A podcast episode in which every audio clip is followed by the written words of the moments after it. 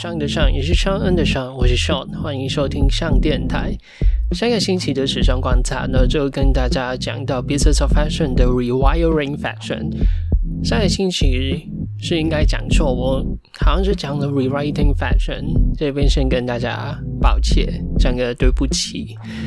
那这个 Rewiring Fashion 呢，就是有一个时尚产业里面不同的持分者一起提出。的一个改变过往这个产业的做法的一个建议当中，就有讲到要调整整个时尚形式力啊，然后哪些秀应该要怎么办啊等等。那这一集呢，就让我来跟大家介绍这个 Rewiring Fashion 要如何去 Rewire Fashion。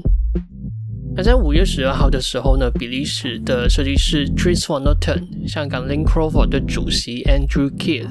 还有品牌 Audrey Zara 的 CEO Shira Shukami，就连同其他的设计师、CEO 还有零售商，像是 Thom Brown、Tory Burch、Savages 的 Sebastian Mains 等等，就发表了一封给时尚产业的公开信 （Open Letter to Fashion Industry）。信中就写道：“我们认同现在的状况是极具挑战性的，可是我们也认为现在的状况呢，也为一个从根本的更受欢迎的改变提供了一个机会，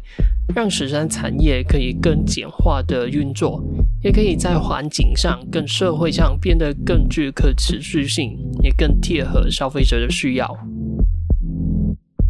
那这只是花了三次在 Zoom 的视讯会议就写好的公开信呢，就主要是提供了两个改变的方向。那第一个就是让系列上架的时间点更贴合现实的季节，例如把秋冬放到八月到一月，春夏呢就放到二月到七月。因为现在就很明显的就是热到不行的时候，品牌们就在卖你大衣、毛衣，然后冷到不行的时候呢，就卖你背心、短裤。那到季节到了，你拿出你在新上架的时候就已经买了的衣服来穿了，你就会发现你现在在穿的衣服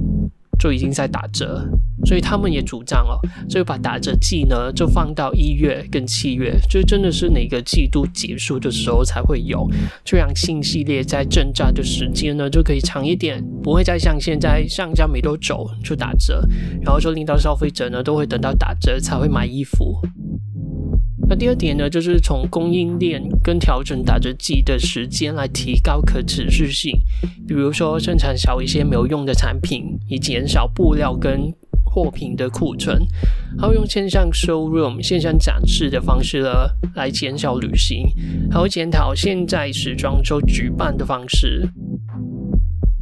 那在最后就写到，我们一起合作，希望这些措施呢，可以让时尚产业。对他们带来的影响更负责，包括对消费者、对地球，还有整个时尚社群的影响。也希望呢，可以把让时尚成为世上不可或缺的魔法和创意重新带回来。那他们发布了公开信之后呢，Business of Fashion 有一篇相关的报道，里面有说到他们对于打折季放在一月跟七月的想法。他们说，调整打折季的做法呢，会令到品牌们跟零售商失去了黑色星期五 （Black Friday）、网络星期一 （Cyber Monday） 跟双十一等等进行促销、增加流量跟销量的机会，甚至会影响他们的盈利能力跟品牌资产。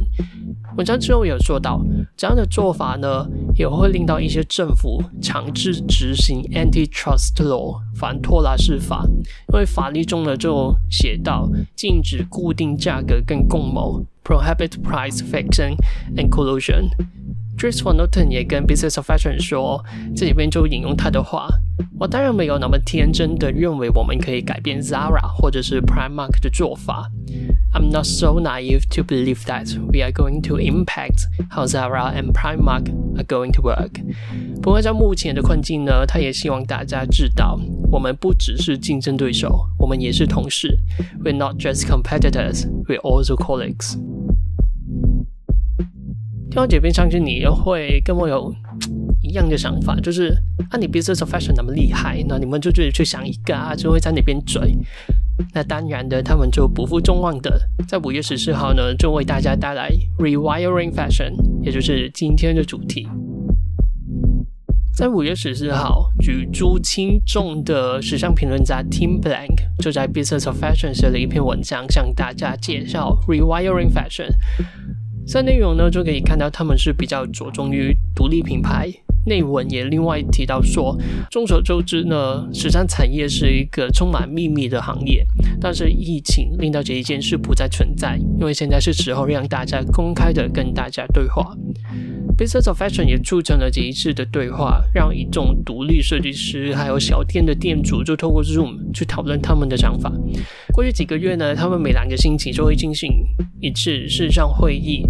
那 Rewiring Fashion 呢，就是最后的成品。那这边他们也是提出了两点，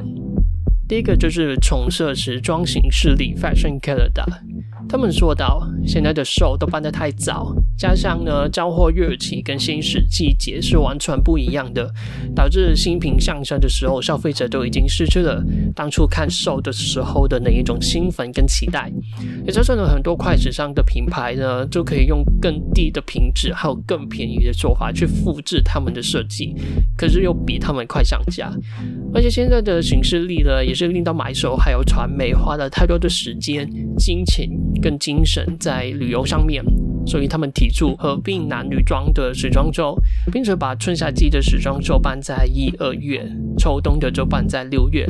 除了可以做到去性别化的时装周之外呢，这样子也可以将时装周运输时间跟先时季节同步，令到上架的时间跟当时的季节是一样的。而且也可以让新的系列呢，就维持一个较长的增加时间，就是 full price 的那个时间可以长一点。另外，也可以把下一季的下定时间 buying week 跟这一季的时装周搬在一起，来减少旅行。比如说，二零二二年的一二月就是哪一年的春夏时装周嘛，也就在那个时候呢，就进行二二年的秋冬系列的下定。它那个时间表呢？所以我觉得以我的能力是没有办法可以把它表达得很清楚，所以我会把他们的网站，因为他们网站里面是有一个图表，所以大家就可以在资讯栏里面点进去他们的网站去看那个图表，应该会比我讲的还要清楚。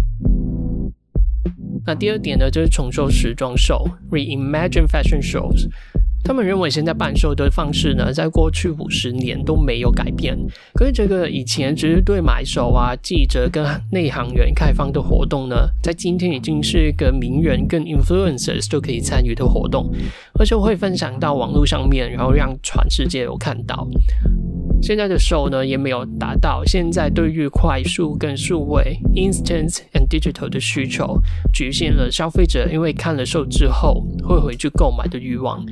因此，他们提出把时装秀定位成为一个让消费者参与的活动，在新一季上架之前，提升消费者对新一季的欲望跟认知。另外，任何时装协会跟常规都不应该再对时装秀的形式有任何的规范，也不应该对于品牌们他们每一季要展现什么有任何的期待。这一点呢，我觉得比较像是在讲。高指定季时装周 Haute Couture Fashion Week，因为印象中他们的限制还蛮多的，但还有就是让设计师都可以自由的决定一个更适合他们消费者跟媒体的发布方式。在最后呢，他们写道，因为我觉得写得非常好，所以我决定直接引用整段。This statement captures our collective thinking about the actions we must take to preserve the beauty, creativity, and craft of our industry, while building solid, sustainable businesses that can survive the current storm and beyond. This is only the first step. We hope to build upon and refine this proposal as we continue to engage with other industry leaders and address other industry challenges. We hope you will join us. 意思是说呢，这个声明集合了有关为了保存时尚产业的美丽、创意和公益而必须做的改变的想法。在这个过程里面呢，我们也要建设一个更坚固、更具可持续性的商业生态，去让我们度过这一次难关，也可以让我们走得更远。但是这个呢，就只是一个开始。我们希望可以透过有更多其他产业的领导者的参与，还有包含更多其他行业的问题进去，去让这一份提案可以更好、建立得更完善。我们也希望你会加入我们。这边的创始成员呢，就六十四个，当中有很多也蛮有名的品牌，像是 Alex、三点一、Philip Lim、Christopher Kane、Jason Wu、Oscar de la Renta、Rag and Bone、Francis Gula 等等。那两个月过去了，在七月十七号，Business of Fashion 又是他们一篇标题是 What's happened to rethinking the fashion system？里面就有说到，现在大家对于改变这个产业的兴趣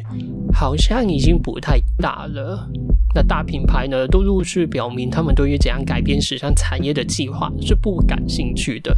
上一年举办六场发布的 Chanel，他们的时尚活动总监 Bruno Pavlovsky 就认为，这样的做法呢，依然运作得非常的好。他说道：“我不知道正确的数字应该是二还是六，这取决于不同的品牌。可是我认为，我们有举办接受的重要性，因为我们仍然需要创作自由去表达每一个时刻。”那迪奥跟 Fendi 呢，也表示他们在这个秋天也会办手。LVMH 呢，也似乎会让更多他手上的大品牌在节日的时装周里面进行发布。文章认为哦，调整时装产业呢，对小品牌来讲是比较重要的，因为疫情为他们带来的经济还有库存的压力。可是大品牌他们就足够的资金应对。那传统的办售方式呢，让编辑、名人、influencer 出席，也是有助于维持这个产业的运作，也可以增加消费者对于那些衣服、包包、鞋子的渴望。货运日期脱轨其实已经存在很久，因为夏丁呢，以往一直都是以欧洲为所谓的季节的中心。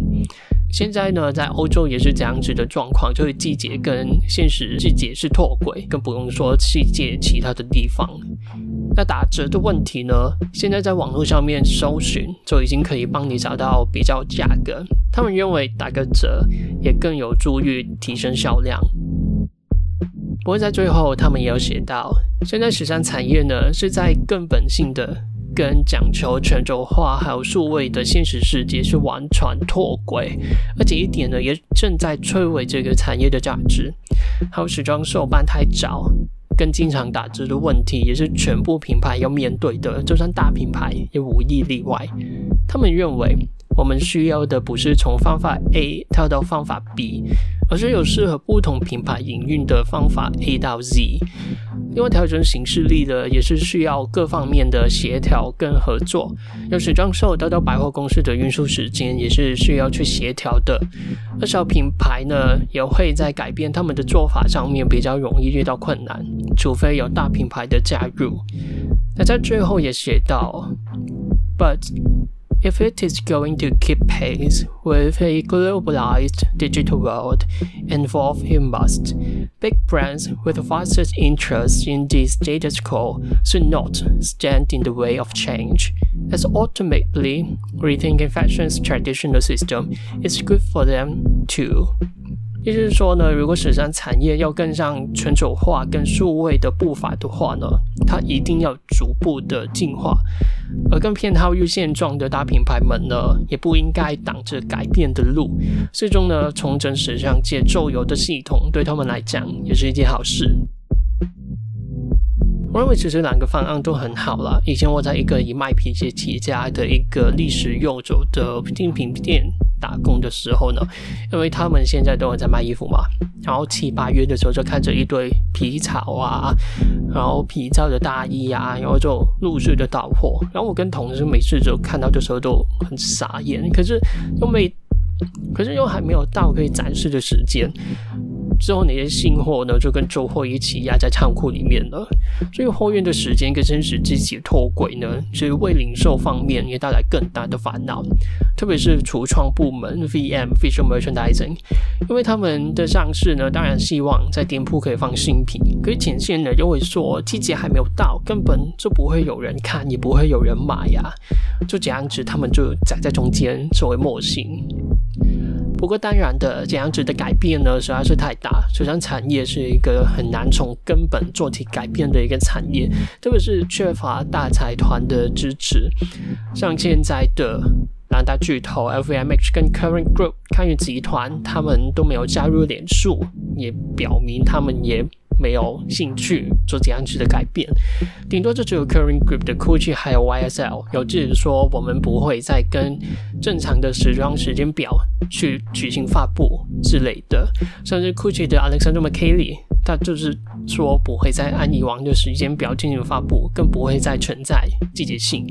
可以这个也只是品牌自己做的决定，不是整个集团旗下所有品牌都会这样子做。最终呢，可能真的会严重影响到他们的盈利，还有调整内部运作呢，也是一个很花时间的一个很大的工程。这一集呢，就跟大家介绍了现在两个有关调整时尚产业的主要提案，不知道大家对他们有什么想法呢？大家又觉得他们可行吗？很欢迎大家在 Instagram 留言告诉我们哦。也欢迎大家到 Apple Podcast 留下你对这一个节目的意见，顺道可以给我一个五颗星的评价哦。